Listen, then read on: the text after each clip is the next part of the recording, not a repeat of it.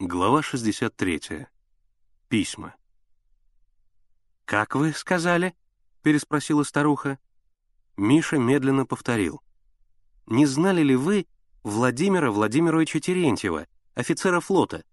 Он учился в академии у вашего мужа, адмирала Подволоцкого». «Терентьев Владимир Владимирович?» Старушка задумалась. «Нет, не знавала такого». «Как же вы не помните, мама!» — сказала тетя Соня. Она уже подняла ведро и теперь, вмешавшись в разговор, поставила его обратно.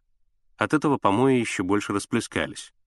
«Это несчастный Вольдемар, муж Ксении». «Ах!» — старушка всплеснула руками. «Ах, Вальдемар, боже мой, Ксения!» Она подняла глаза к потолку и говорила нараспев. «Вальдемар, Ксения! Боже мой, несчастный Вальдемар!» Она повернулась к Мише и неожиданно спокойным голосом добавила. «Да, но он погиб. Меня интересует судьба его семьи». «Что ж...» Старушка вздохнула. «Знавала я Вальдемара. И супругу его, Ксению Сигизмундовну, тоже знавала. Только давно это было?» «Простите?» — Миша встал. Как вы назвали его жену?» «Ксения Сигизмундовна». «Сигизмундовна?» «Да, Ксения Сигизмундовна. Красавица женщина», — затараторила старушка. «Красавица, картина!» «Ее брата вы не знали?» — спросил Миша. «Как же!» — с пафосом ответила старушка. «Валерий Никитский. Блестящий офицер, красавец. Он тоже погиб на войне». Она вздохнула. Всех знавала. Да ушло это время.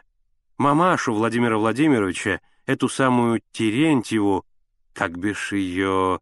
Марию Гавриловну, скажу по правде, я недолюбливала. Из простых. Впрочем, нынче простые в моде. «Вы не знаете, где они теперь?» — спросил Миша. «Не знаю, не знаю». Старушка отрицательно покачала головой. Вся их семья странная, загадочная, какие-то тайны, предания, кошмары. Возможно, вы знаете их прежний адрес. В Петербурге жили, а адрес не помню. Адрес можно узнать, сказала вдруг тетя Соня. Она стояла у самой двери с ведром в руках. На его письмах к папе есть обратный адрес. Но разве в таком хаосе что-нибудь найдешь? «Я вас очень прошу», — сказал Миша, переводя умоляющий взгляд с бабушки на тетю Соню и с тети Сони на бабушку. «Знаете, родственник пропал без вести». Он вскочил со стула. «Только скажите, что надо сделать. Я вас очень прошу». «Найди ему, Соня, найди», — благосклонно проговорила бабушка, снова принимаясь за карты. Тетя Соня колебалась, но представившаяся возможность отложить выливание помоев взяла, видимо, верх. Она поставила ведро обратно в лужу и начала указывать Мише, что надо делать. Он передвинул шкаф, комод, влез на рояль, вытащил ящик, за ним корзину. Тетя Соня нагнулась над корзиной и вытащила из груды бумаг пакет, на котором потускневшими от времени буквами было написано «От В. В. Терентьева». «Большое спасибо», — сказал Миша, задвигая обратно корзину и надевая шапку. «Большое спасибо!» «Пожалуйста, молодой человек, пожалуйста», — сказала бабушка, не отрывая глаз от карт. «Заходите к нам. До свидания».